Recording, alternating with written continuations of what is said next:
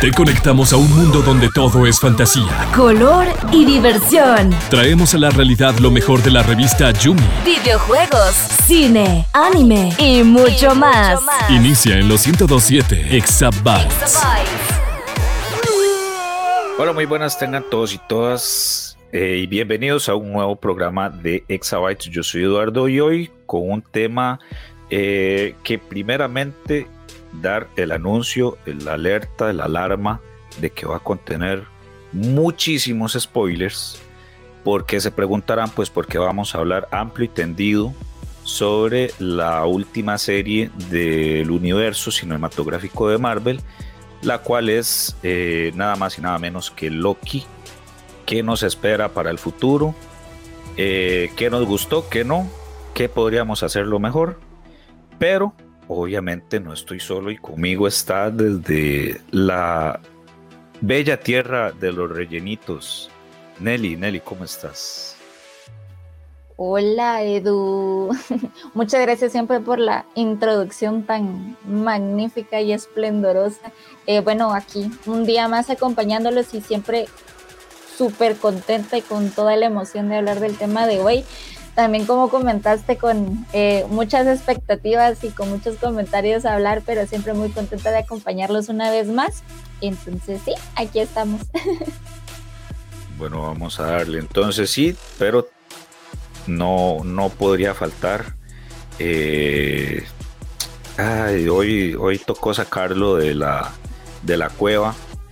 Eh, casi no llega, pero aquí está con nosotros también Gerardex. Gerardex. Muchísimas gracias, Edu, por anunciarme en efecto. Pero, Jay, siempre se tiene un tempo al lado y no abre un portal y llega, llega tiempo apenas para, para abrir un nuevo programa de Exabytes. Acá con una buena duda, para ir empezando el programa. ¿Será que, el, que Eduardo también es una variante? Digo yo, porque es verdecito. No entiendo por qué el color. O sea, ¿por qué verdecito? ¿Por qué verdecito? Porque en el capítulo, en el capítulo del 5, eh, eh, acuérdense que dicen que el lagarto de, es, es un Loki solo porque es verdecito. Es verdecito. Ah, ah bueno, está bien. Está bien. El Pero bueno, ya empezó a rodar. Pero ya, ya, sí, sí. Pero ya, ya, ya podemos entonces iniciar con, el tema de, esta ocasión. Y eh, bueno, a ver, así, primeramente, Nelly, ¿qué te pareció la serie? Porque ahora le tengo una pregunta similar, pero con una variante. no, pues que era ya sabemos que va con toda la, intención de atacar hasta el, no sé, la piedra número 6 que había en el fondo. A, eso voy a su momento. ok, me parece. Pues yo, como no una aficionada cinéfila, sino como un simple mortal Em, en comparación a las otras series que ya hemos conversado en el programa del universo de Marvel, pues creo que esta a mi parecer ha sido la mejor, a mi parecer. Eh, ha sido la mejor, eh, pues yo la siento en el sentido de... Mm, temática la sentí bastante bien, efectos bastante mejor en comparación con las otras. Em, bueno, yo estoy bastante conforme, no sé, puedo, puedo eh, tachar o caer en lo, en lo de aficionado, pero me gustó, eh, me pareció bastante buena en general. Y sí, no sé, eh, ¿qué más puedo decirles? Yo estoy bastante conforme, bueno, a pesar de que yo no quedé muy contenta luego de que vi la de Falcon y Soldado de Invierno, que no la discutiremos, ¿verdad? Tener algo como Loki, pues fue bastante refrescante. Aunque yo sigo debatiendo ese logo de la intro. Ay, no, qué logo más feo, pero no, pero, eso está bien. Pero, yo al fin, yo al principio pensaba eso, pero ya después uno le agarra. Le agarra la onda. Ajá, porque es así. Ahora sí, Gerardito, a ver. Yo sé que vos le tiraste duro a Falcon y Winter Soldier. De hecho, no sé, ¿la viste al final? Sí, igual sigo pensando lo mismo. Ok. Terrible, malísimo. Terrible. utilizando es, este Falcon y la de WandaVision en comparación con Loki, ¿mejoró o se mantuvo o empeoró para vos? Ah, mejoró, pero por mil. O sea, realmente para mí esta serie de Loki, ya yo le tenía expectativas de que iba a ser una excelente serie y no me defraudó en absolutamente nada. Fueron seis capítulos que, si te soy sincero, hubieran mejor cancelado Falcon and the Winter Soldier y todo el dinero que le invirtieron en esa, se lo hubiera metido más bien a Loki y hacen, más, hacen unos nueve, doce capítulos si quieren. ah, pero Falcon, Falcon, y Winter Soldier fue buena. No fue así como, uy, es que qué gran revelación para la historia, pero era una historia, pero, o sea, la serie en sí, de ahí era lo que prometía, pura acción. Edu, vieras que, yo... Acción, Edu, vieras que yo la, vieras que yo la verdad prefiero que ni, ni le dediquemos minutos a defender esa cochinada y nos dediquemos a hablar de cosas bellas como Loki. Es que, es que con Loki pasa el meme de Don Ramón, es el que uno dice, cosa bella, cosa hermosa, cosa bien hecha. Bueno, sí te digo, no sé si pasó con ustedes, pero a mí el primer episodio no me gustó. A mí me gustaron todos. A mí me gustaron todos, no te yo me dormí, nada. Yo me dormí en el primer episodio y yo dije, ay no, la, que, se, nos, la que se nos viene no eres el único porque muchos tuvieron ese comentario, pero yo sinceramente tal vez porque ya iba con la intención de que me iba a gustar la serie, puede ser, de que a mí no me aburrió, como dice Jera, desde el primer capítulo me interesó y al contrario, pues me hice muchas preguntas como, mm, ¿en qué línea del tiempo estamos ahorita? Entonces sí, no, no te puedo debatir eso. Pero es que... realmente la ventaja que tiene Loki es que Loki usa una temática que siempre va a llamar la atención, que es viajes en el tiempo. Entonces es una temática que siempre va a vender. Eh, tuvo muchos parecidos con otra serie que es muy buena, que es Doctor Who. Y por eso fue que obviamente amarró bastante a nivel de historia. Eso tal vez es lo que hizo que a todo el mundo le, le gustara bastante desde el inicio. Eh, a excepción de Eduardo, de que como vemos es una variante, la cual es bastante amargada de Loki, ¿verdad? Pero si no lo, si fuera una variante, entonces ¿cuál sería el propósito mío del original? odiar. ¿Qué me vas a decir que no, es, que, no es, que no es amargado? Que va a ser una persona que siempre anda sonriente en todo momento. Bueno, y es que ese es el tema, digamos. El tema es que la serie lo que explora es eso, es el propósito. Por eso es que el primer capítulo era muy necesario que no fuera tan de acción como la gente esperaba, porque necesitaba sentar esas bases de lo que se iba a ver en los siguientes capítulos. Además de que hay una teoría bastante interesante con respecto a que los seis capítulos de Loki, cada uno representaba una gema del infinito, ¿verdad? Por lo que es, por lo que es el uso de la gama de colores que tenía cada uno de ellos. Entonces, el primer capítulo era la gema del infinito más aburrida, ¿verdad? Sí, la de la mente. Correcto. Sí, sí, en, eso, en eso sí tienes razón. Eh, pero algo que a mí me llama eh, bastante la atención con respecto a la, temática que, planteaba Loki era este, esta situación, digamos, de la predestinación y hasta qué punto algo es el destino o vos tenés el libre albedrío. Porque ah, me voy a adelantar mucho, pero digamos, con el final de la serie, qué eh, poder o qué o porque todo tiene que recaer en una persona y, que, ay, ¿cómo, cómo, cómo, les digo? O sea, esta persona qué poder tiene o, o, hasta qué punto llega a influir en decir qué cosa está bien y qué cosa está mal. O sea, simplemente como por ejemplo en el primer episodio, en el, en el, en el video, digamos, de introducción de la, de la ABT, que decía, por ejemplo, Miss Minute, que es este el relojito. La inteligencia artificial de la TVA. Ajá, que decía, con solo el hecho de que vos llegues tarde al trabajo, puede que ya por eso estés, seas una variante, ya, ya te saliste de tu camino.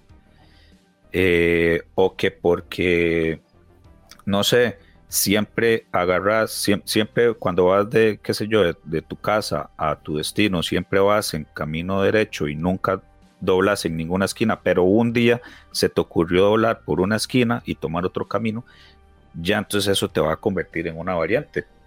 Pero ¿por qué no tenés ese, es, esa libertad de poder escoger?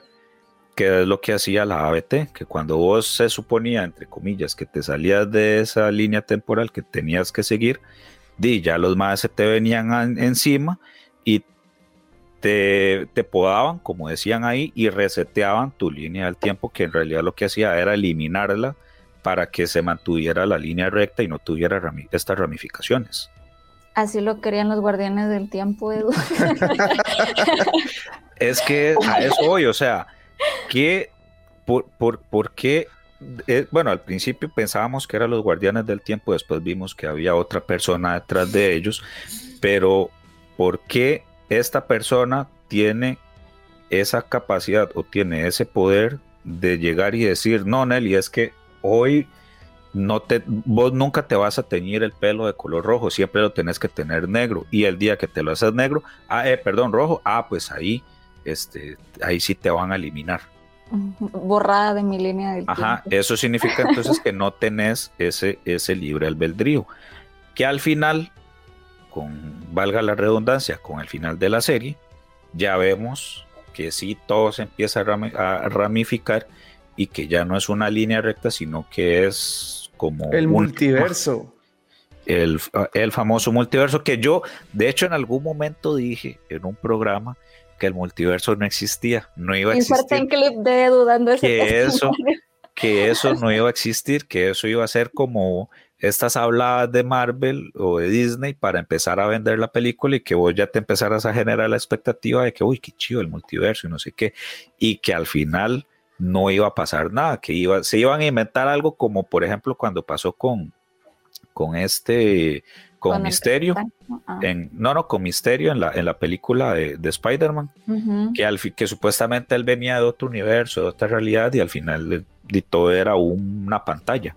Jugada del mandarín, le decimos aquí. Ah, o como la del mandarín, que todo el mundo decía, uy, qué chido el mandarín, que aquí, que allá, y al final resulta que era un actor ahí que se hacía pasar. Yo decía, ay, esta vara del universo va a ser lo mismo no va a, el multiverso como tal no va a existir, alguna hablada se van a echar.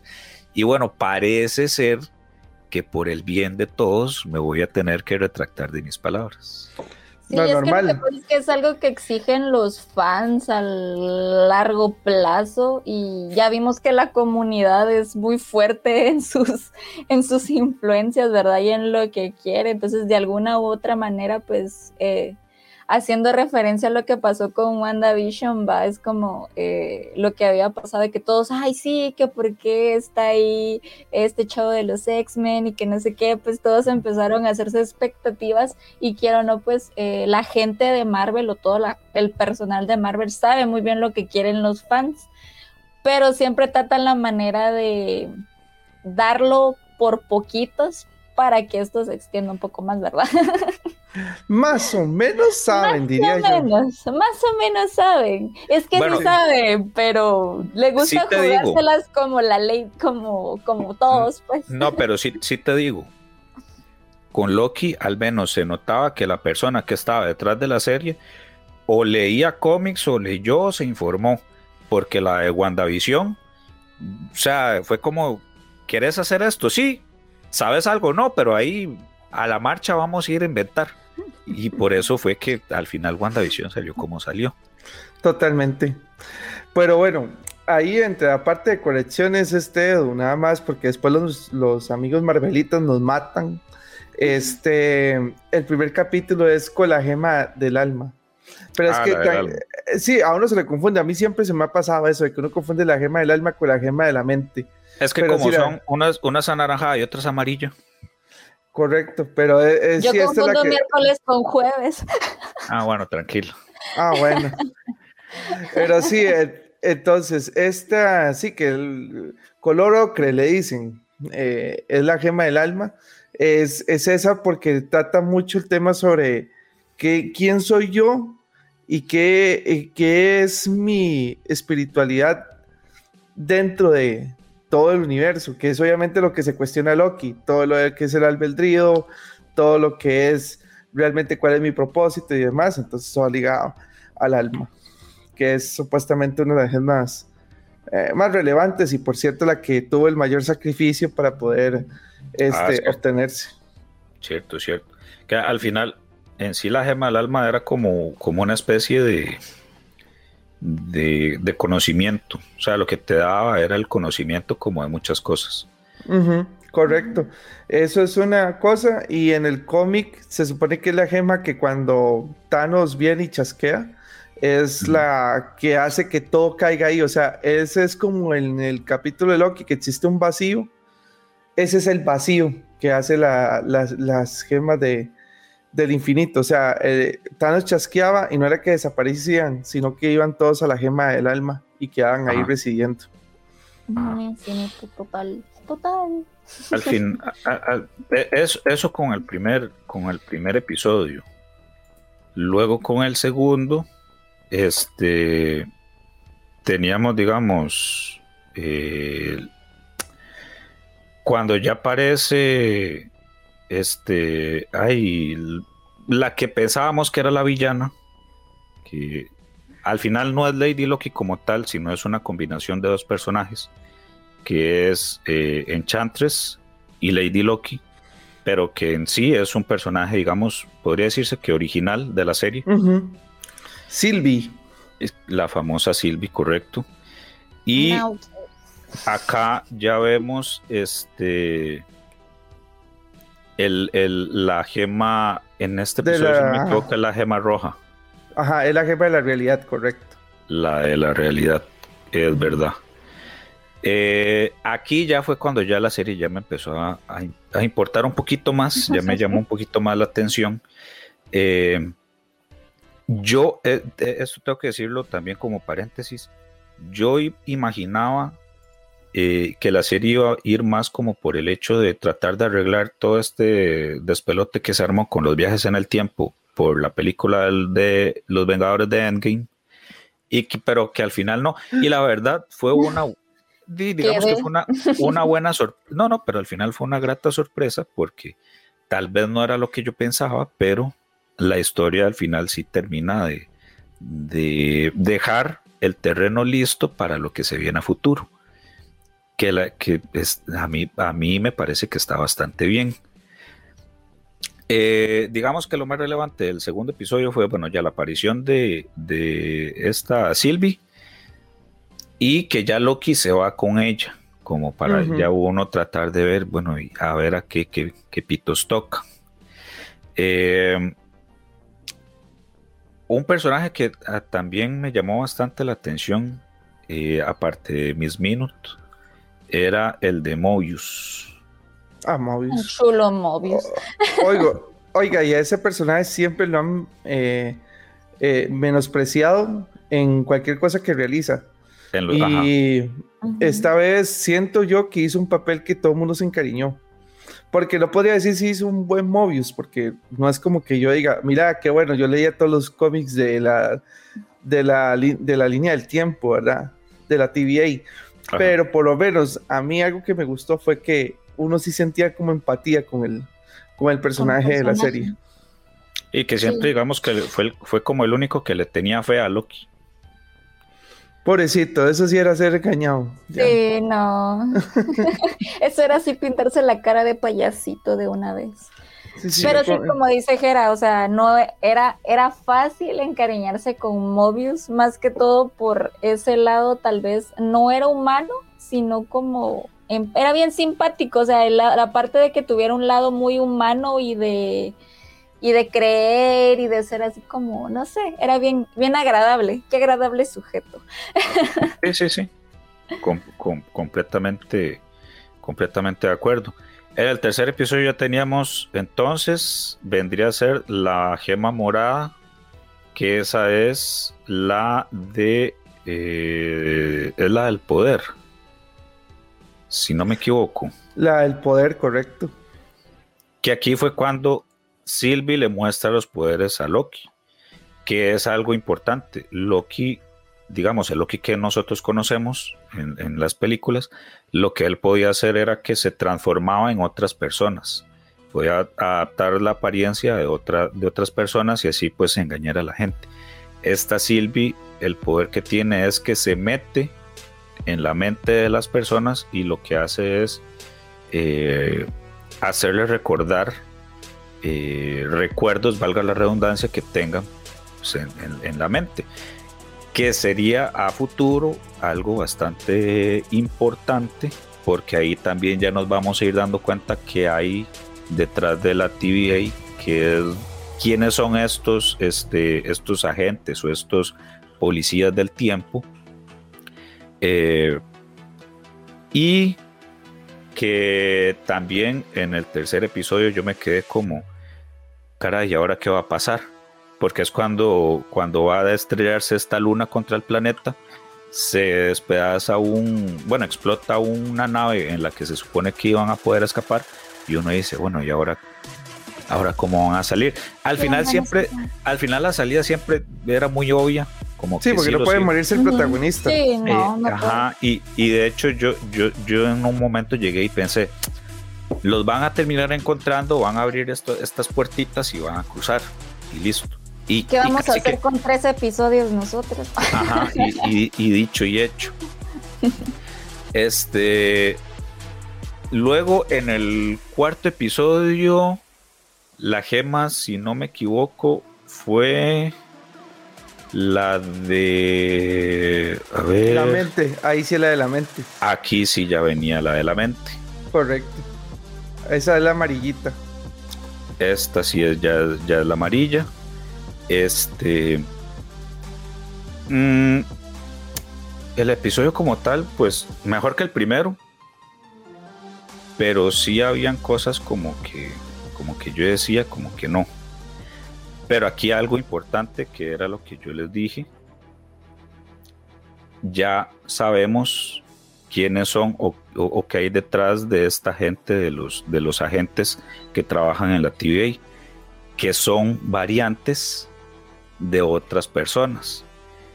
Que Sylvie, al entrar en la mente de una de estos agentes, eh, recuerda o la hace humanos. reco- ajá, reconstruir o recordar eh, un pasado que ella tuvo en una línea del tiempo, digamos, principal, por decirlo así. Acá también sabemos por qué es que Mobius, por ejemplo, tenía afinación con, con una revista, creo que de motos acuáticas de un año específico. Sí. Eh, también una de, estas policías eh, que con ellas con lo que empieza todo, que ella llega y estaban como en un bar y Silvia se estaba haciendo pasar como si fuera una amiga. Y viene también, eh, ay caray, no recuerdo si era en este o en el que viene, en, en el episodio que sigue, pero que nos damos cuenta que al final los, los protectores del tiempo, los timekeepers, no era lo que pensábamos que eran. Eran robots. Es en este. Es, Es en, en este. este. Sí, es en este. Y Pero otra casi cosa, terminamos. sí, sí, sí, sí. Otra cosa importante, esto Es yo en no este porque siempre recuerden algo. Si la gema era mente, este capítulo fue para explotarlos de una. Hacía puff, Ah, sí, sí. totalmente. completamente. Tendría que decir que este y el anterior fueron de mis favoritos. Es correcto. Algo ¿Qué va a que- ser M. Night Shyamalan haciendo plot twists ahí? ah, sí. Sí. Algo que, algo que yo no ¿Dónde noté. está mi tigre? Pongamos un cocodrilo. al- algo que yo no noté al principio y puede ser un detalle que signifique mucho o puede ser simplemente como para des- despistar. Pero ustedes recuerdan que, digamos, en el primer episodio aparecen las gemas del infinito y, y dicen que las usan como pisapapeles, que ahí no tienen, no tienen poder. De hecho, Loki no, no puede utilizar sus poderes ni nada. Hay una parte cuando están los Timekeepers que se ve atrás las runas que aparecen en WandaVision. Que se supone que quien, bueno, según la explicación que daban en la serie, las que las, bueno, estas runas lo que hacen es anular cualquier poder mágico o cualquier poder. Entonces, existía la posibilidad de que por eso es que ni las gemas, ni Loki, ni nada tiene un eh, tiene eh, este pueden, pueden manejar sus poderes. Como digo, puede ser algo relevante a futuro o puede que simplemente fue un detalle como para despistar, pero al final no, no dan mayor explicación ni nada. Pero entonces ya ahora sí vienen los dos últimos episodios más importantes, que es cuando aparece, cuando matan, entre comillas, a Loki, que lo podan, que en realidad lo que hacen es que lo envían a otra dimensión. Bueno, no, eh, al final del tiempo, que es a donde lo envían, que es un vacío, eh, donde todo va a parar ahí. Y está este personaje que se llama Aliot, o Alayot, perdón la, pronunciación, que en los cómics de hecho es el que separa el, el, reino, digamos, de Kang el Conquistador de lo que es, digamos, el resto del universo. Correcto. Aquí ya sí se venía como el indicio de que a lo mejor sí es Kang el que está más allá. Eh, aquí la gema que vendría siendo es la del tiempo. Correcto. En este episodio ya vendría siendo la, gema del tiempo y veríamos otras versiones de Loki, por ejemplo, el Loki clásico. Qué bueno. Todos se encariñaron más de ese Loki que cualquier personaje. Sí, que de hecho, este Loki. Melancolía. Él, él, en la explicación que él daba de cómo fue que él este, sobrevivió, viene de una teoría que decían que el Loki que muere en, Infinity War no, es, no era un verdadero Loki, era una ilusión, porque supuestamente el Loki original es, es diestro y con la mano que utiliza la daga es la izquierda. Entonces la gente decía, no, es que como usó la daga en la mano izquierda, entonces seguramente era una ilusión, pero no, si era el Loki original. Entonces, para darle el contexto a este Loki, utilizaron esa teoría como ya para decir, ya, está bien, les vamos a hacer caso en esta manera. Después está el Loki, el, Kid Loki, o el Loki chiquito. Que la historia de él fue que terminó asesinando a Thor. Eh, el, otro favorito de muchos, no sé cómo le dirán ustedes, el, eh, ay, como Croqui. Loki, croqui, Loquidrilo. Yo le eh, digo cocodriloqui. Cocodriloqui. Cool. Sí. Y, todos están equivocados porque es un lagarto. Ya lo dije. Ah, está bien, está bien. aquí nos venimos a divertir, no nos vamos a. a Lagartoquina. no, nos no nos vamos a, poner a discutir. Este, eh, eh, temas, temas puntuales de si era un una especie o era otra. Pero vamos a, voy a, voy a hacer, me, dejas continuar, Ger, para, totalmente, totalmente.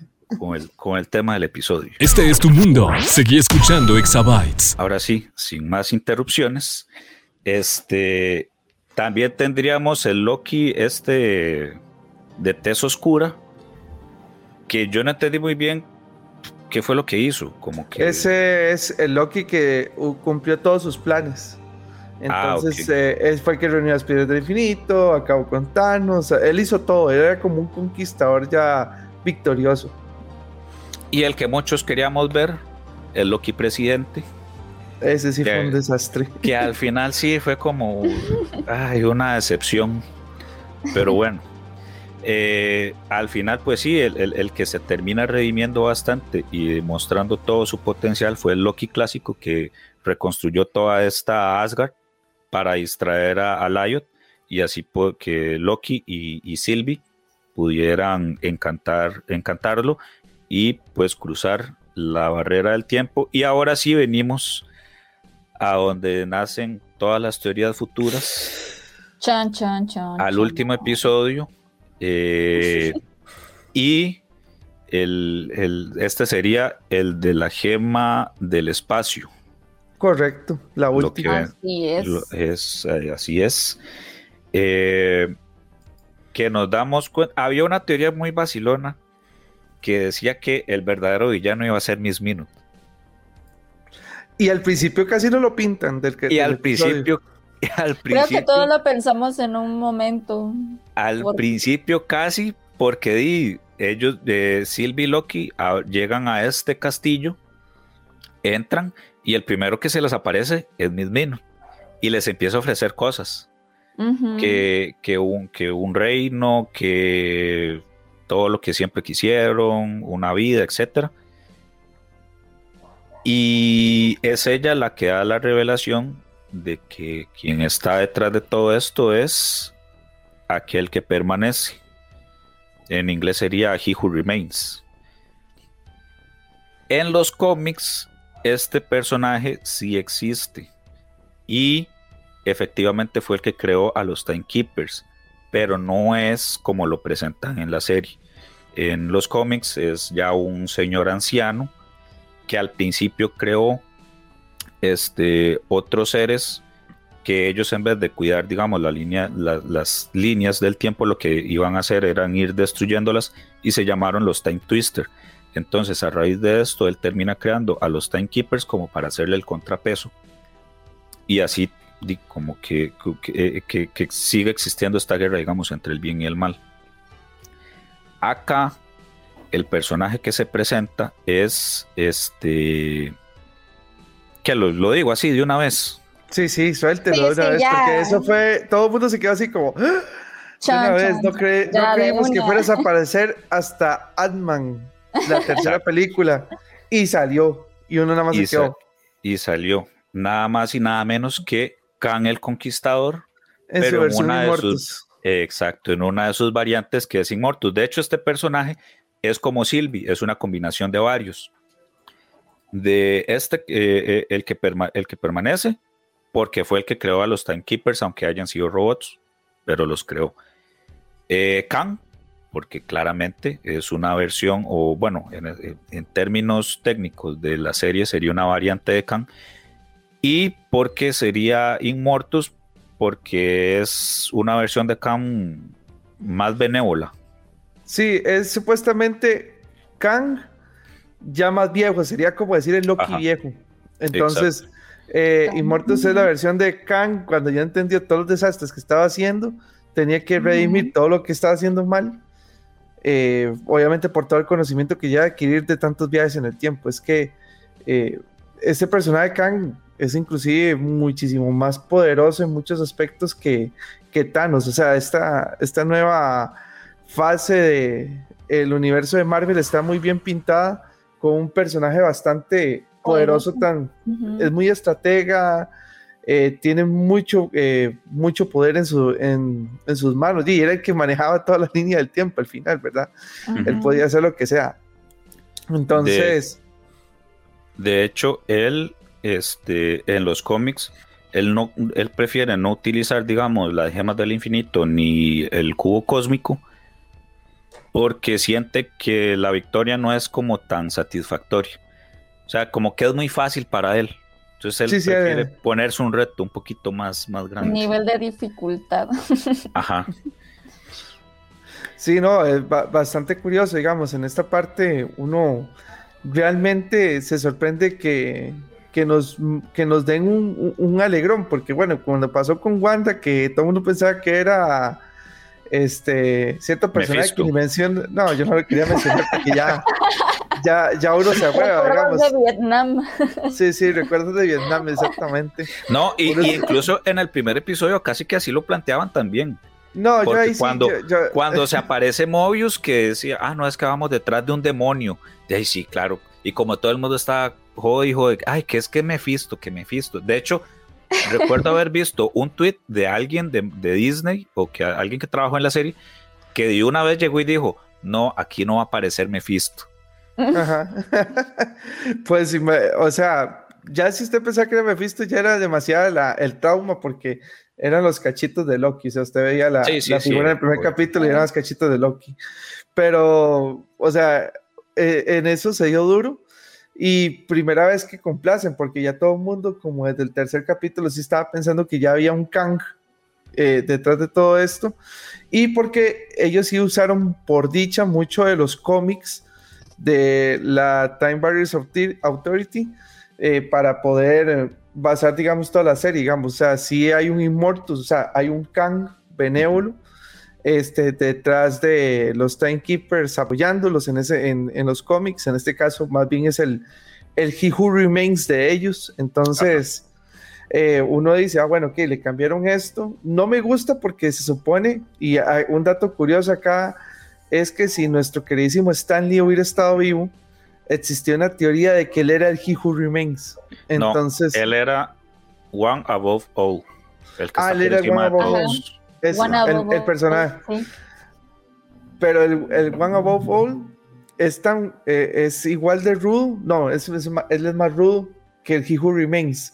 Exacto. Pero, pero la cuestión es que son personajes demasiado fuertes, digamos. O sea, yo, de yo, hecho, yo siento que le bajaron el nivel, digamos, o sea, diciendo que es, un, que es Immortus, que es Kang, que no deja de ser fuerte, pero oye, es que al final él lo que creó fueron robots, no creó los Timekeepers como materia orgánica que eran tres, tres, tres bichos y que manejaban poderes, energía, conocimiento y demás, ¿verdad? Ajá, de hecho, este, ese, el, el, que está por encima de todos, solo así que recuerde, ha aparecido dos veces en cómics. Una vez se le apareció a Spider-Man con, con, forma como de indigente, y la otra eh, interactuó con los cuatro fantásticos uh -huh. y, y, y, apareció con la forma de, de. Ay, tengo miedo de decir mal el nombre. Steve Ditko que fue el que okay. trabajó mucho tiempo con Stanley. Entonces, como para hacerle un también a, a modo de este de honor, digamos, a modo de, de sí, sí, eh, le hicieron esta forma en, en, ese momento y de hecho, en, para ese entonces, eh, Reed Richards tenía como deforme la cara y él se la arregla con un lápiz, con un borrador, le borra la cicatriz y se la vuelve a hacer. Qué, qué vacilón, con, la, todos, con los dos cómics que más encariñado estaba Stan Lee. Sí. Ajá. Porque esos sí eran literalmente los hijos de él. O sea, eh, sí, los cuatro Fantastic fantásticos.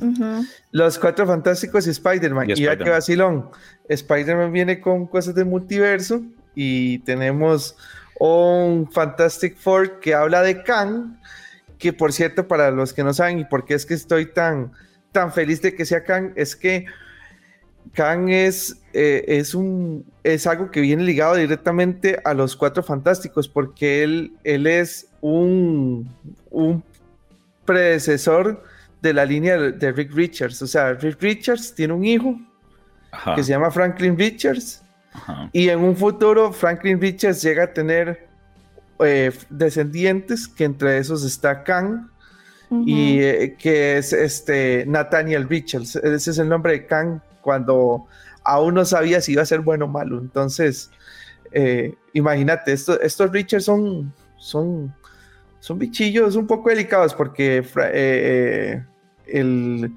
el todo lo que han hecho, digamos, estos dos descendientes de, de Rick Richards son cosas bastante curiosas. Franklin era uno es el mutante más fuerte de todo el universo Marvel. Ajá. Y Nathaniel Richards es este nuevo villano Kang que puede literalmente hacer lo que sea. Él tiene diferentes fases. Su fase joven que quiso ser héroe, Young Avengers, que por cierto por ahí siempre han apuntado las tres series de, de Disney Plus como irnos presentando personajes que van a salir en los Young Avengers. Este, la versión de Kang el Conquistador y todas sus otras versiones, que hay un montón, que ahí hay una referencia interesante con Rick and Morty, que le voy a dar chance a que Eduardo nos la comente, y luego Immortus, que es la versión más antigua de Kang, pero no significa que es la última, es que por saber viajes en el tiempo hay unas que son primeras que otras, entonces no se extrañen siempre de estos enredos gracias a los viajes en el tiempo.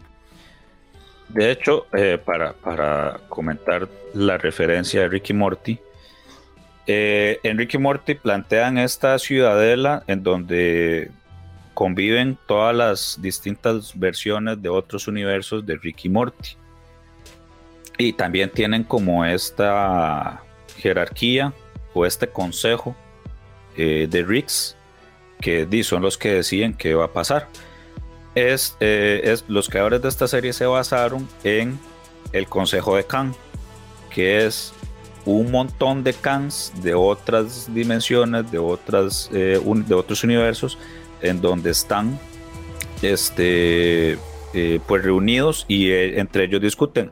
Hay versiones más buenas, hay otras más malas, pero el que nosotros conocemos es conocido entre ellos como el Camp Prime, que es como ya el, mero mero, el número uno, el que sí se tiene que, si se tiene que echar a alguien, se lo echa.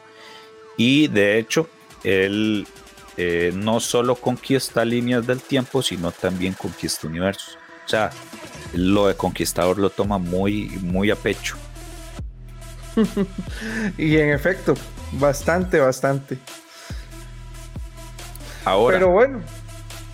Siguiendo un toque con lo de Khan, hay, digamos, podríamos tomar como los tres principales, tres Khans de diferentes épocas. Eh, está el, el, que aparece en Young Avengers, que es Iron Lad, Iron correcto.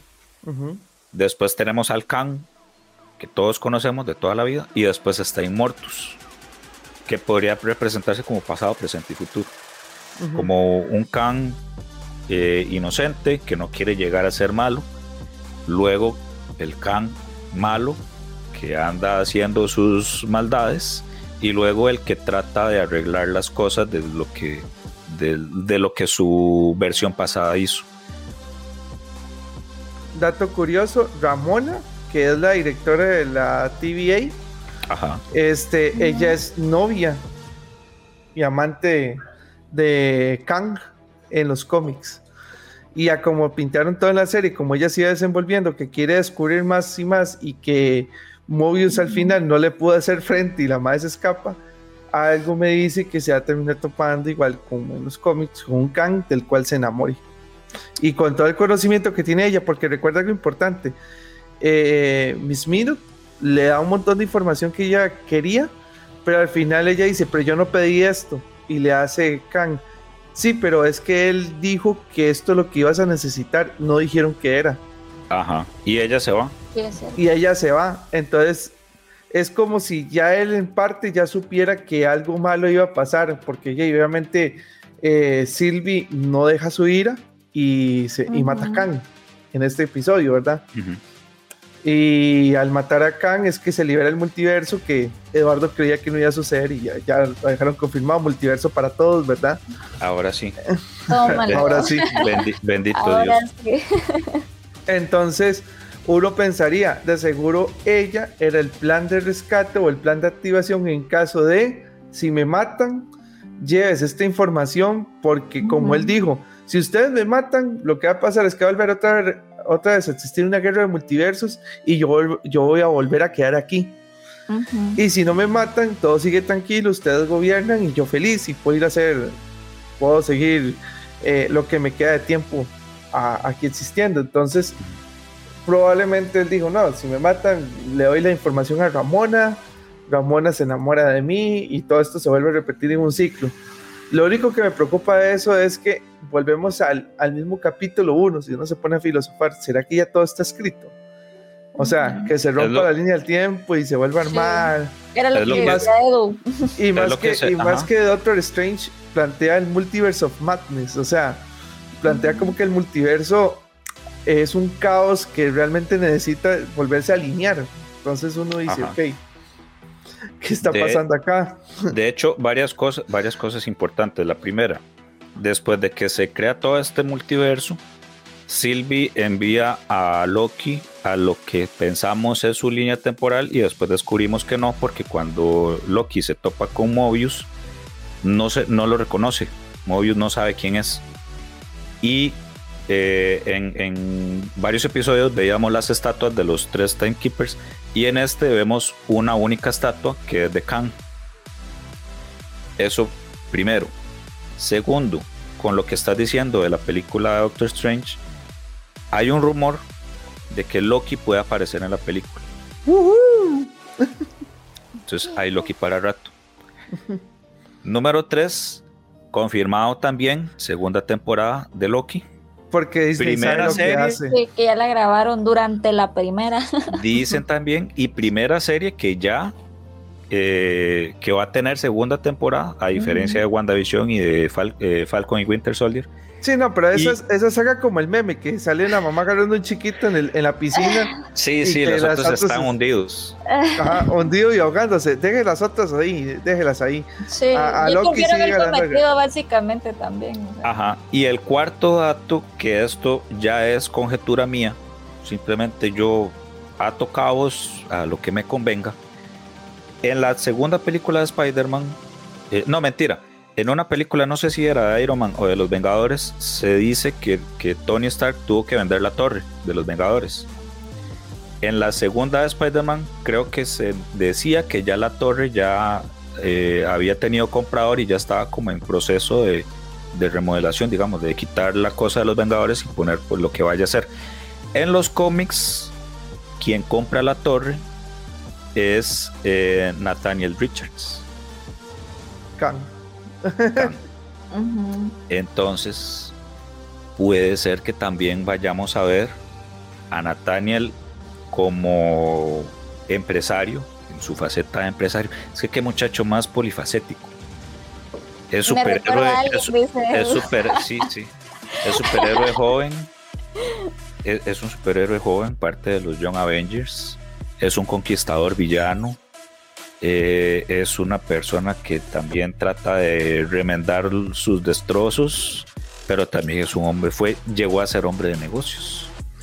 Lo curioso es que a nivel de los cómics, él fue uno de los primeros faraones, digamos, geniales También. que tuvo este, la humanidad. Y cuando él se fue, ahí viene.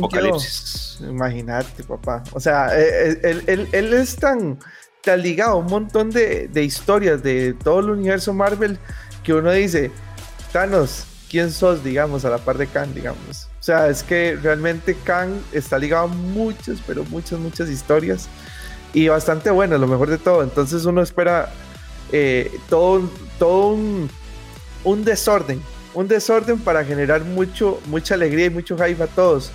Vean, por ejemplo, esta, esta serie de WandaVision en los cómics se supone que es Immortus, aprovechando que eh, Scarlet Witch es un, es un, es un nexo, o sea, es un ser muy poderoso. Este, él quería dominarla y para dominarla y, que se, y agarrar su energía, él hace que caiga en esa locura. Y pues, eh, como podemos ver, pasa igual que como en WandaVision, o algunas obviamente alteraciones a lo que tuvo el cómic, pero no dice, ¿será que entonces este Immortus realmente sí está detrás de todo lo que pasó con Wanda? Luego lo que vos decís de las runas, probablemente él ya sabía esto, y entonces al saber esto de las runas, eh, lo aplica también en la TVA. eh, ahora que sale esa película de Doctor Strange, significa que hay cosas que van ligadas a Kang. Luego, el tema de que todo el mundo piensa que realmente todo está en el, mundo, en el universo eh, cuántico, ¿verdad? Que por eso va a salir en, en, en Ant-Man, que eso es para mí súper genial porque, bueno, en Avengers Endgame la solución fue el universo El cuántico, universo ¿verdad? Y si usted el universo cuántico y si uno ve un poco lo que es la TVA y todo, uno dice, madre, sí, esto parece como que si es una central, la TVA es una central dentro del universo cuántico para, para llevar todo lo que es la línea del tiempo. Entonces uno dice, realmente la TVA realmente no es tan poderosa y no es tan genial como dicen, realmente solamente es un lugar, el universo cuántico, que nadie ha descubierto realmente cómo es que funciona. Entonces en en Ant-Man 3 probablemente nos aclaren un montón de cosas y como se está metiendo en un universo que Kang tiene el conocimiento para saber cómo funciona, es que sale como villano. Entonces uno, Ajá. Uno dice, ok, aquí están atando mucha información que simplemente lo deja uno con las ansias, con la expectativa de ver cómo lo desarrollan. De que si estás metiendo mucho a, a Kang, tienes que meter a los cuatro fantásticos, ¿verdad? Y que por Sí. dicha ya lo están desarrollando. Los cuatro fantásticos también tienen un montón de historias.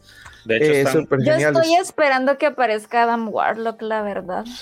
Ah, bueno, ese es otro que está. Está esperando desde que salió Desde Guardianes rato. de la Galaxia y no sé cómo lo van a meter o qué van a hacer, pero yo lo estoy esperando. Yo, sí- yo, yo te diría que sigas esperando, no creo que lo metan rápido. Y si lo meten, lo meten más en una línea de los celestiales.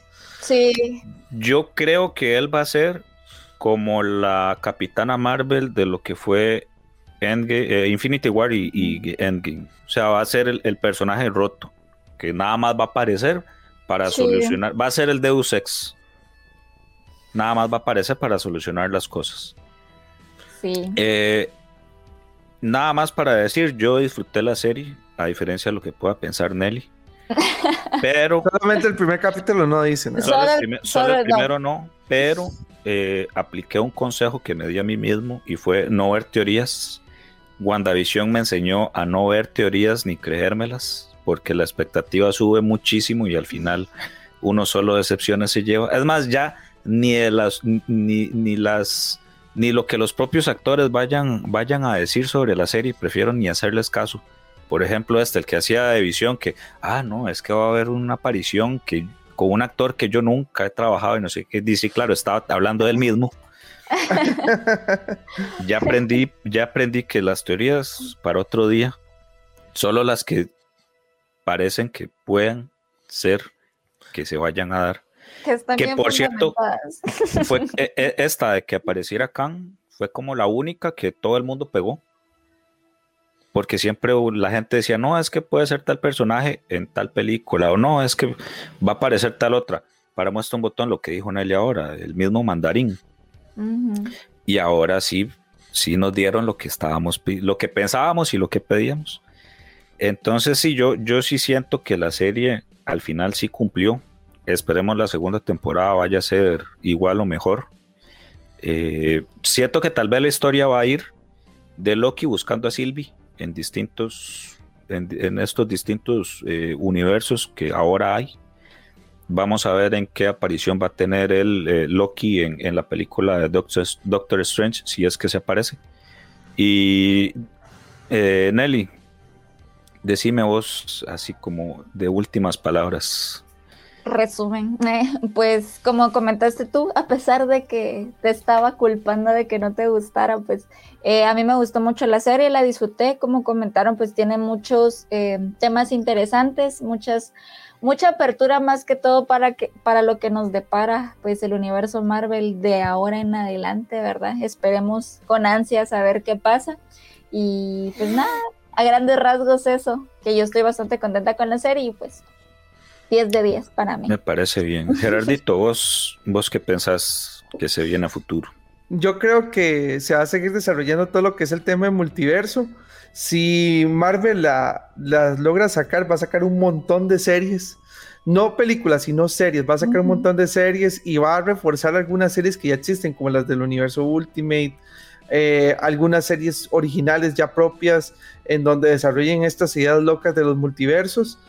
Eh, y creo que esa debería ser la buena línea para hacer un buen merchandising. O sea, si, si yo estuviera ahí en, en Marvel, haría eso para sacar miles de juguetes, miles de videojuegos, este, miles de cosas para sacarle el dinero a todos los fiebres de Marvel, porque es, es la mejor forma. O sea, e- es volver a la época en donde esto tuvo mucha repercusión y sacaban juguetes de todo. De todo, o sea, salía un Ujú. Spider-Man de un color diferente y es que era de otro universo y todo el mundo lo compraba. Era el mismo Spider-Man. Probablemente fue que un chino lo pintó mal en la fábrica, pero le sacaron jugo. le sacaron jugo y eso fue lo que aprovecharon. Entonces, eso para mí es muy valioso porque va a volver a una nostalgia de cosas que a uno le gustaban de pequeño con todo el mercadeo, eh, series y demás que sacaron. O sea, por vida.